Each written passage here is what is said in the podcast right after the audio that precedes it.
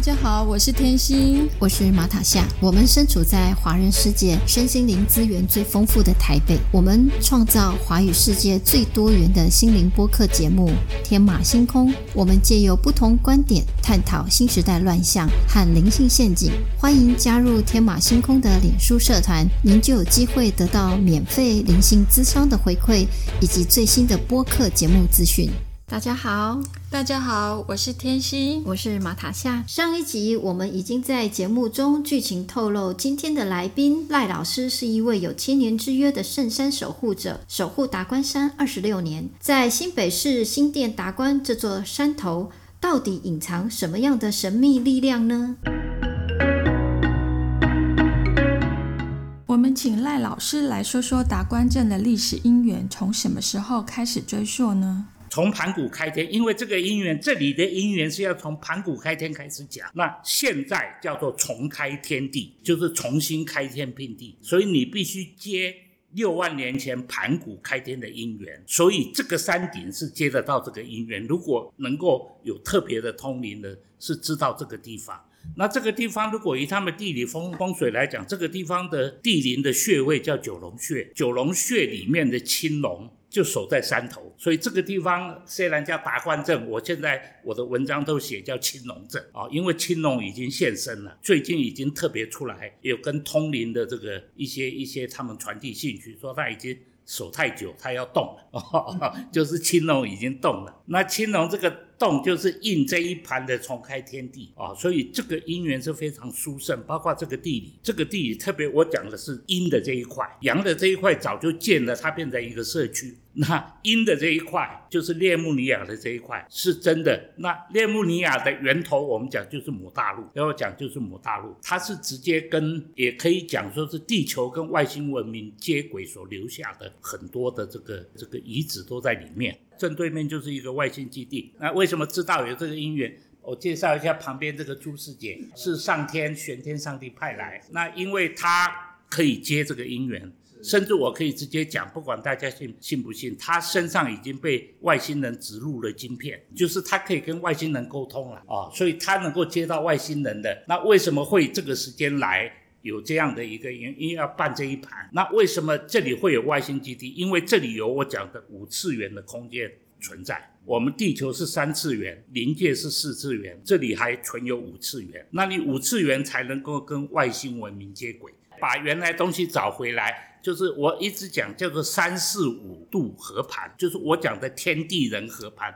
其实就是三三四五度空间要重新合盘。啊，那为什么现在藏在地底的古文明还不能上来，甚至是上天不让他们上来？因为他们上来也没办法生存，因为地球的毒素太重了 啊。这个三第三空间的还有太多问题需要处理，然后第四空间的灵就是太极界也太乱啊，所以现在必须把三四五空间全部整合，就是所谓的重开天地。这一盘要重开天地，因为地球已经有。高度文明存在，也藏在地底跟海底，也有非常高度的古文明。现在怎么要合盘？要把这三四五度空间合盘，就是必须要透过重开天地啊，这了解了，就从。上一个六万年前的盘古开天，照他们道家的讲法，也是飞碟母船到地球来，盘古重新开天啊，包括女娲补天这些故事都有神话故事，然后建构了地球六万年的文明。那这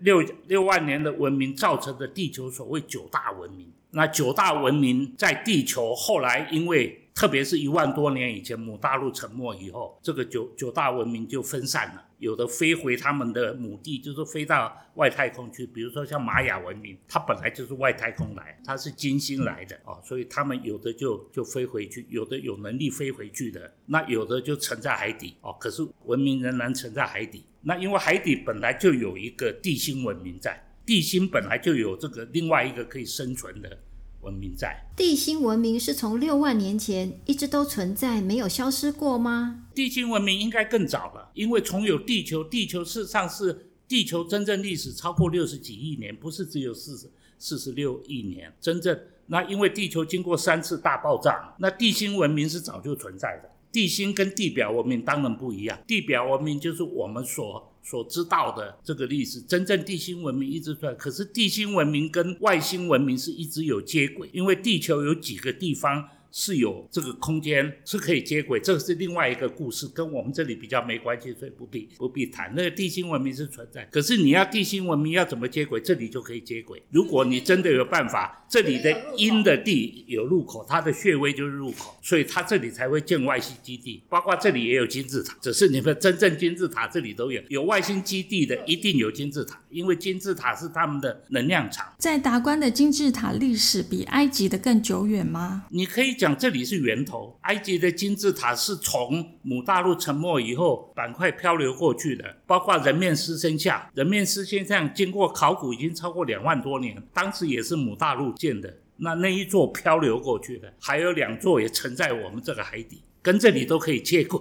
所以这个是属于另外一个，就是我讲九大文明的埃古埃及是一支，所以它有一些板块是因为板块漂流过去的。所以，我们目前的所在地是六万年前盘古开天的源头，然后再分支出九大文明。埃及是其中之一吗？对，古印古印度也是啊，古玛雅也是啊，有很多啊，古希腊这些传承都有。苏美，苏美都是很后期的，因为苏美只是最多五五六千年的。因为台湾最早，当然台湾最早留的是南岛语系的，可是更早的就是我们讲到的古文明的这个那。曾经，因为台湾这块地变成，我一直称它叫中金，就是你现在没听过中金在哪里？中金事实上最早是在台湾，金城的金呢，这是相对于母大陆当时叫太阳帝国的中金。那这个中金还有很重要的是在这里，还是在这里，就是还沉在海面上的，大部分都沉到海底。你像母大陆，母大陆板块、欧洲板块、南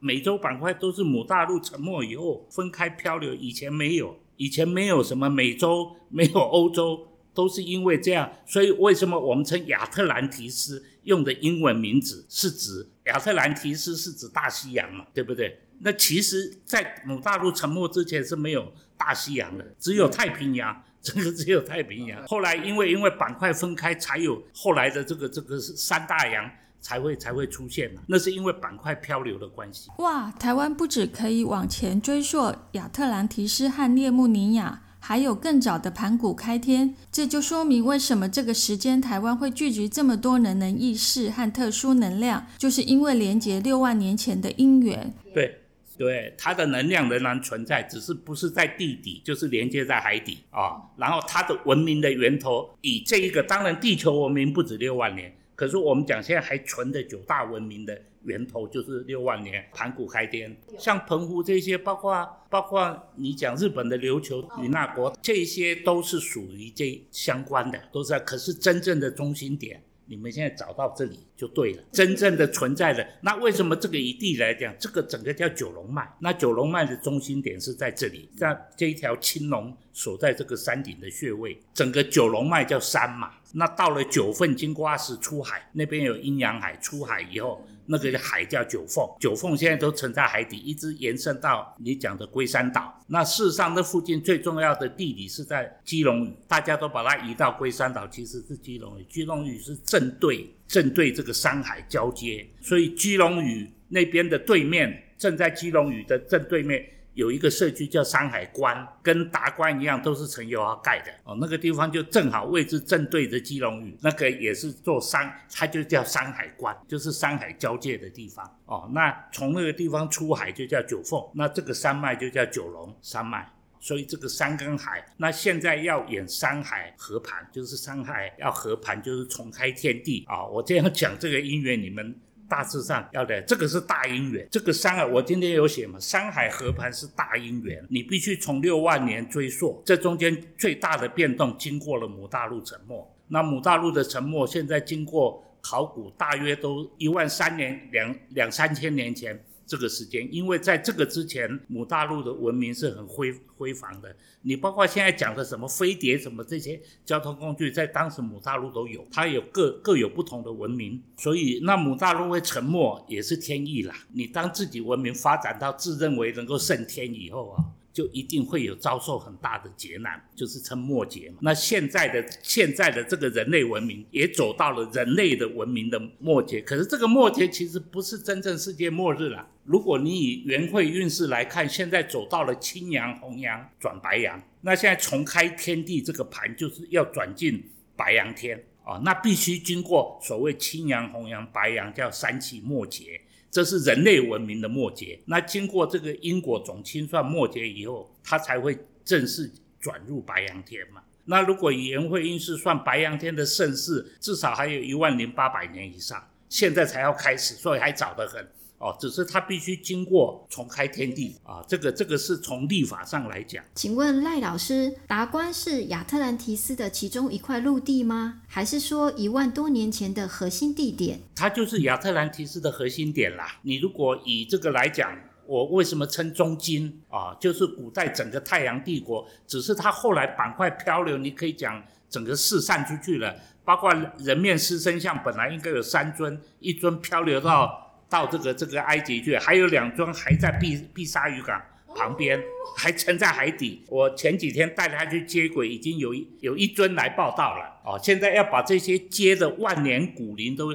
他们都有古灵在的。你包括这一些，包括讲这个人面狮身，这个灵都还在的，只是他们那个本体沉没下去了啊。这个要把他们这个灵再接轨啊。那这一盘就是所谓的山海合盘，就是要把这些灵接回，接回他们该我们称叫做安宁定果啊。如果他还有贡献，就要定果位啊，至少要把灵能够安宁。这一盘现在要办的重开天地，就是办这样的事。那这个的起点。就是从这里开始啊，那这里这个青龙穴洞呢，就是从重演盘古开天，重开天地啊。那从这个青龙穴洞，那这个青龙穴洞第一个要办的事情，我最近都写，你们也看过，叫万年故宫，要把万年故宫接回来。万年以前的故宫，现在的故宫最多是千年的古物嘛。我们现在要接回的是万年的古物，那这些万年就是简单讲，就是母大陆沉没的这些古物，很多都在海底。那这些海底如果能够先把磷接回来，如果这个遗迹，那这些这些古物能够接上来，要靠我写过的叫河洛七剑。所以人别人不知道什么叫河洛七舰，这七舰现在也是沉在海底。在当时母大陆沉没的时候，这七艘舰跟着留在海底。那现在要准备再上来，那要接管这七艘舰，当然是交给台湾来接管。那七舰的造型像航空母舰，可是它是可以沉到深海几万公尺以下的，然后它上来也可以到海面上，甚至据我以前一个学生进到里面去说，它也可以飞到天上去。就变成飞碟的母船，所以这个功能总共有七艘，是当时母大陆就留下来。那这七艘舰上来都，我们把它编号一到七号。都有不同的功能，包括里面有一艘是专门要运补我刚刚讲的古文明的这些东西，这些古物运到这里的万年故宫来展啊。如果这个舰上来了，它就可以完成这个使命。这个盘现在配合这个重开天地，这个盘是整个重新在演。那我比较明确知道，特别从去年冬至之前，整个盘新的盘正式启动。也就是说，如果以他们讲话叫做在演封神，大姻缘、中姻缘、小姻缘嘛，山海合盘就是大姻缘。我刚刚解释的这个就是蟠桃五现在要办的山海合盘的姻缘，这还是大姻缘。那小姻缘就是我们这一块从这里开始动啊，从这一块地开始动啊，那这个就是青龙镇达官这里，我想大概我现在都用青龙镇。那青龙镇的这个最早的这个建这一这个社区的人，当然。离不开陈友豪，包括我刚才有讲，包括山海关那个社区也是陈友豪建的，所以你说他为什么会建达关、山海关都有这么特殊、特殊的地理因缘的？这个表示他有这个，只是这个因缘他没有完成，他就跑路了。因为他会取这个名字，跟很多这个都有一些后背后，我只能讲一定有高人在指点哦，他不见得懂，可是一定有高人在帮他指点。那这块地现在接下来的最重要的就是说，从变成青龙镇以后，如果站在上天的选择，它是当做要建构世界大同村的一个示范园区，整个建构，我也跟那家谈过这里的项目，他们说他们第一步要建一个类似像智慧城市，未来的 AI 智慧城市，可是他们至少需要大概两三百甲的地。才够他们基础的做智慧城市的一个。我说这里足够啊，这里除了这个二十七甲穴位，再加上二八子植物园，加起来就一百多，就两百多甲啊，然后再加上周边的腹地，这里包括医院也有了，捷运也有了，都要通了，整个的所谓机能。现代化的机能全部都具备了，这个就是为了铺这个未来要建构世界大同村的基础，而且变成示范园区。以后这里的世界大同村也是全球要来要来观摩学习的世界大同村，食衣住行娱乐未来的这个盘在这里要建构，那中心点当然是从这里。特别这里已经先建构了达观社区，就是阳的部分。那这里覆盖的也有十几个社区，也有十几个社区。如果把这个功能整个连接的话，然后包括这个会馆，如果继续发挥它该有的功能的话，那如果真正这个地方的万年故宫也建起来的话，那这个地方是全球都来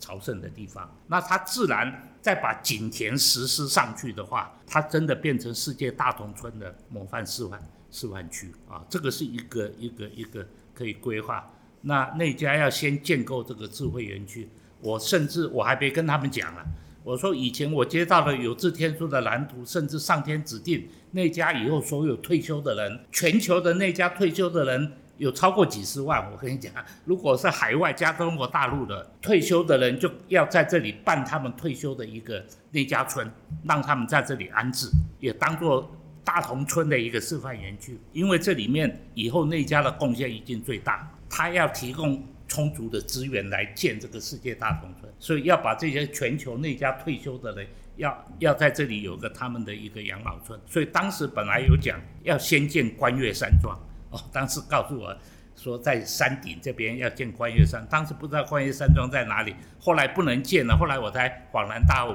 原来这观月山庄就是现在盖的这四十八栋别墅。不能动的，以后收回来当观月山庄，那个以后是给半天命的人当做宿舍跟退休的地方啊，这个是县城，就已经盖到这个程度了，你只要有适当的资金进去，这个观月山庄就可以变成这个真正的启动，而且是给半天命的人。住的，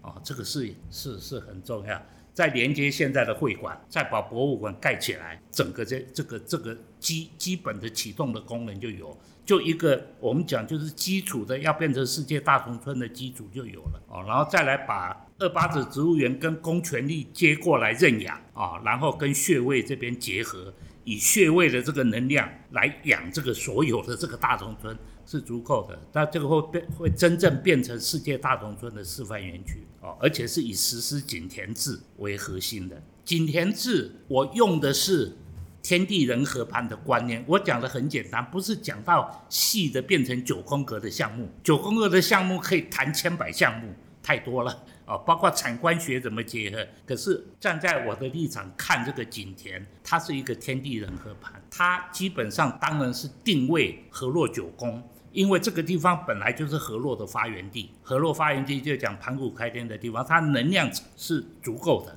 啊，所以如果他把这个这个河洛的这九宫定位在这里，那河洛九宫定位它有三个很重要的主要项项目：金融、农粮跟文化啊。金融、农粮、文化这里掌控全球的金融、农粮，以后全球的农粮会是很严重的问题。透过景田的实施，这个农粮用最新最高科技，包括结合外星科技，以台湾现在的农粮的水准，是可以马上变成世界农粮中心。当时本来包括这里的世界农粮中心的腹地，从新店到板桥，整个在以前的蓝图都是中心在这里，可是真正的腹地啊，整个涵化以以新北为主，以新北市就足够变成真正未来的这个世界农粮。中心跟仓库，哦，这是属于农粮的这一块，哦，然后文化就是我们讲的复古恢复古河洛文明，因为你万年故宫如果是在这里，这里当然是文化中心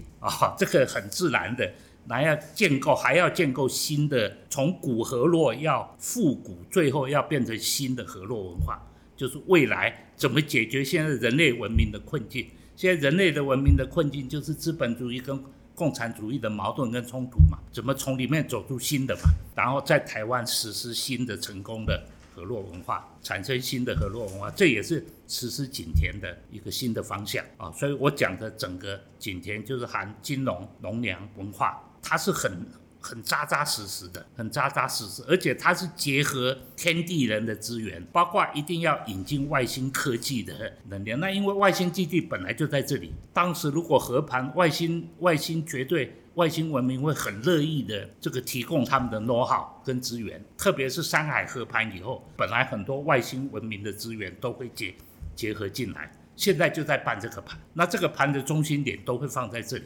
啊，所以它才有资格。真正的成为所谓世界的这个大同村的模范区，那只只要把这个建构起来，未来所谓大同世界的理想才有可能一步一步的实现啊！这个我想就是讲到这个从这个地方开始建构，从这里启动。听到这里，我已经没有办法再说更多了。听起来像悬疑科幻小说，但是对长期通灵接触外星人来说，司空见惯。对我来说，过去的经验，这些都是来自国外的讯息。第一次听到发生在我们生活的这片土地上，还是很惊吓。下一集我们要来说天命列车，还没上车的赶快上车，已经上车的赶快对号入座。天命列车要启动了。我们下集见，感谢你的收听。节目下方有抖内捐款连结，只要请天星和马塔霞喝一杯咖啡的消费金额，就可以支持天马星空制作更多的节目。如果你喜欢我们的节目，记得按订阅和分享。如果你是用 Apple Podcast 收听，请给我们鼓励，按星星点评。我们下次见。